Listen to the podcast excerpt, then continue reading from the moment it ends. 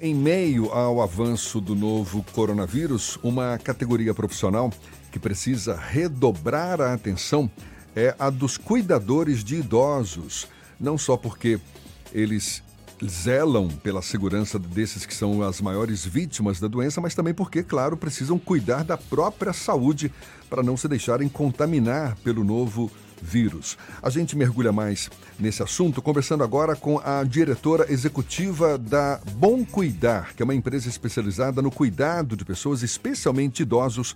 Cláudia Pedrosa, muito obrigado por aceitar o nosso convite. Bom dia, Cláudia. Bom dia, bom dia a todos os ouvintes. Obrigada pelo convite. Então, essa, essa pandemia, a gente sabe, provocou uma série de mudanças aí na rotina dos idosos. E para os cuidadores de idosos, Cláudia, quais as mudanças mais significativas no exercício dessa profissão?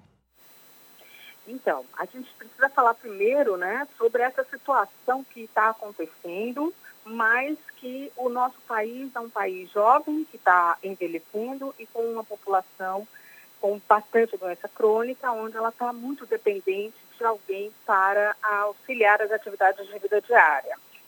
E nessa situação, esses cuidadores, né, porque antigamente o cuidador era aquela pessoa que vivia na casa, ou era esposa, sogra, nora, e hoje a gente tem uma característica diferente, o cuidador ele precisa estar qualificado.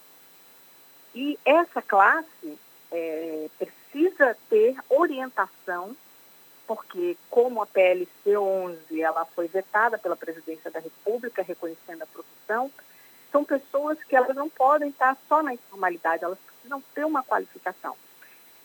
E é importante que nessa época as orientações sejam feitas claras e sejam acompanhadas por um supervisor ou por alguém que tenha esse conhecimento.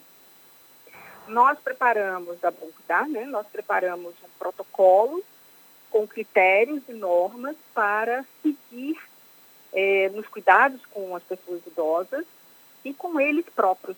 Até porque as pessoas idosas, elas ainda não se conscientizaram num todo de que elas precisam realmente ficar em casa. É, você está abordando um assunto que é super importante, porque de fato é muito comum a figura de um parente, de alguém da própria família cuidando do idoso, mas hoje a gente sabe existem esses profissionais que são os cuidadores de idosos e que certamente precisam estar capacitados para lidar com os idosos, principalmente no momento como esse de pandemia do novo coronavírus. E esse medo de, de, de contaminação, Cláudia, eu, eu, imagino que deve ter gerado, assim, pelo menos uns dois tipos de situação para os cuidadores. A primeira, que é o do confinamento junto aos próprios idosos, muitas vezes a pedido da família, e, por outro lado, muitos cuidadores agora estão desempregados, porque a família do idoso acha que, que poderiam também, enfim, levar o vírus para dentro de casa. É o tipo de situação que muitos dos cuidadores com os quais você lida estão vivendo? Sim, vamos falar primeiro dos desempregados. O que acontece hoje é exatamente isso. Quando a família ela contrata direto esse profissional de forma formal ou informal, o que acontece é que a própria família ainda tem dúvidas do que está acontecendo, né? Então ela não consegue preparar um protocolo que realmente tenha que ser seguido. Ela sabe que aquela pessoa precisa chegar, tomar banho e usar máscara, então ela entra em pânico. E o que acontece? Ela prefere então dispensar esse serviço e assumir mais essa função dentro da casa que a gente entende que hoje com o isolamento né? As mulheres estão dentro de casa, os homens estão dentro de casa, mas os serviços não param, porque a característica hoje é que todos trabalham fora né? e, e contribuem para a renda familiar. Então, se eles estão em home office ou precisam trabalhar fora, ainda há necessidade dessa figura, mas o medo é maior. Quanto ao confinamento, também torno a repetir e dizer a vocês, é muito importante que esse cuidador ele esteja por trás dele com orientações e acompanhamento psicológico, principalmente. Primeiro, que ele fica confinado e com medo, porque ele também tem família. Né? E ele diz: como que eu vou deixar minha família sozinha? E segundo, como que eu fico cinco dias, a estrutura familiar, com todo mundo em casa, mais uma pessoa diferente que não faz parte da família ainda, afeta não só a família, como ele próprio. Né? Porque cada um tem a sua cultura, suas manias dentro da sua casa.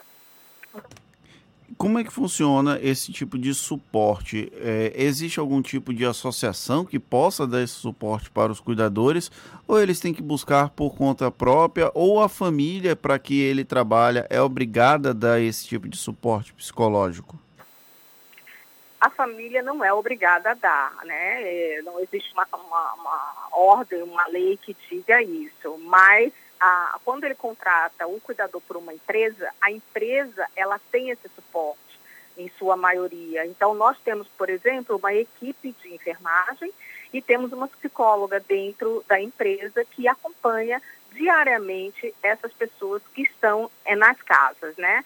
O nosso acordo com as famílias, porque é a participação da família nesse momento é muito importante, é que o cuidador ele fica até no mínimo três dias seguidos dentro da residência, trocando o plantão é, depois com outro colega e seguindo todos os protocolos que necessita para a prevenção e contenção da disseminação da doença. A senhora acredita que o mercado de cuidadores aqui de Salvador estava preparado para lidar com essa alta demanda agora por conta do novo coronavírus, já que os cuidadores eles têm uma formação para ter cuidados de higiene, cuidados é, básicos para lidar com pessoas em situação de confinamento?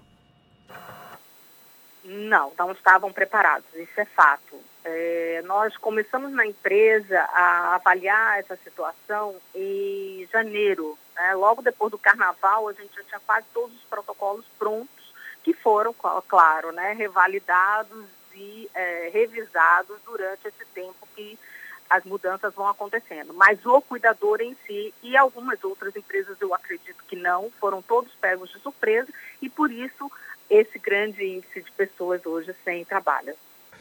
É, pegando carona na pergunta do Fernando e com base no que você acabou de falar também, Cláudia, nessa falta de preparo dos cuidadores, dos cuidadores de idosos nesse momento de pandemia, tem havido falta de cuidadores no mercado? Porque eu penso que ao mesmo tempo deve ter havido, é, deve estar havendo hoje uma, um aumento de demanda por cuidadores de idosos. E há cuidadores suficientes ou dispostos a lidar com idosos nesse momento?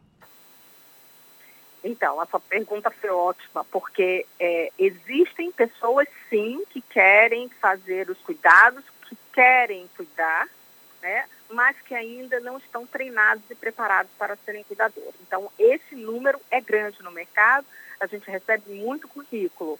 Né? E a demanda aumentou muito. Nós temos muitas solicitações para que cuidadores tenham a disponibilidade de ficar na residência ou mesmo em hospitais com alguns pacientes esse número de cuidadores que demandam para ficar em hospital, por exemplo, eles precisam ter alguma formação na área de técnico de enfermagem? Como é que funciona essa questão?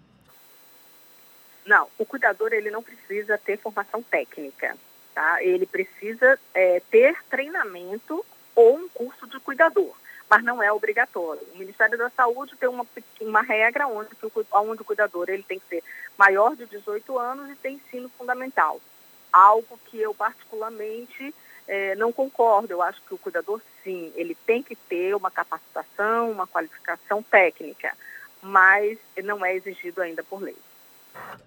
E como é que funciona a parte é, quando ou, ele já tem um curso de formação de, da área de cuidadores, você é, acha que a experiência é o que vai levar em conta para que ele seja um melhor ou ele já está preparado para ir para o mercado?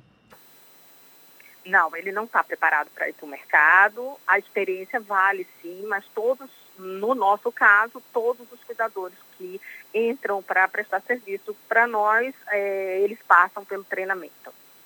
E Cláudia, só para a gente encerrar, como é que se dá a contratação desses cuidadores de idosos? É uma relação direta da família com o profissional ou tem que ser via empresa especializada, como no caso da Bom Cuidar? É, no nosso caso, é, a contratação é via empresa, né? através do MEI. A gente contrata como prestador de serviço. Normalmente, as famílias, é, elas precisam ser, é, os cuidadores precisam ser contratados por CLT. Ou na informalidade, que a gente sabe que, infelizmente, ainda é muito grande no nosso país. Tá certo. Cláudia Pedrosa, que é diretora executiva da Bom Cuidar, empresa especializada no cuidado de pessoas, especialmente de idosos. Muito obrigado pelos seus esclarecimentos e um bom dia. Bom dia. Obrigada a vocês pela oportunidade. A gente lembra esse papo todo vai estar disponível mais tarde nas nossas plataformas no YouTube, no Spotify, no iTunes e no Deezer. Vá lá, dê a sua curtida para a gente ficar cada vez mais ligados. Agora, 25 para as 8 na tarde firme.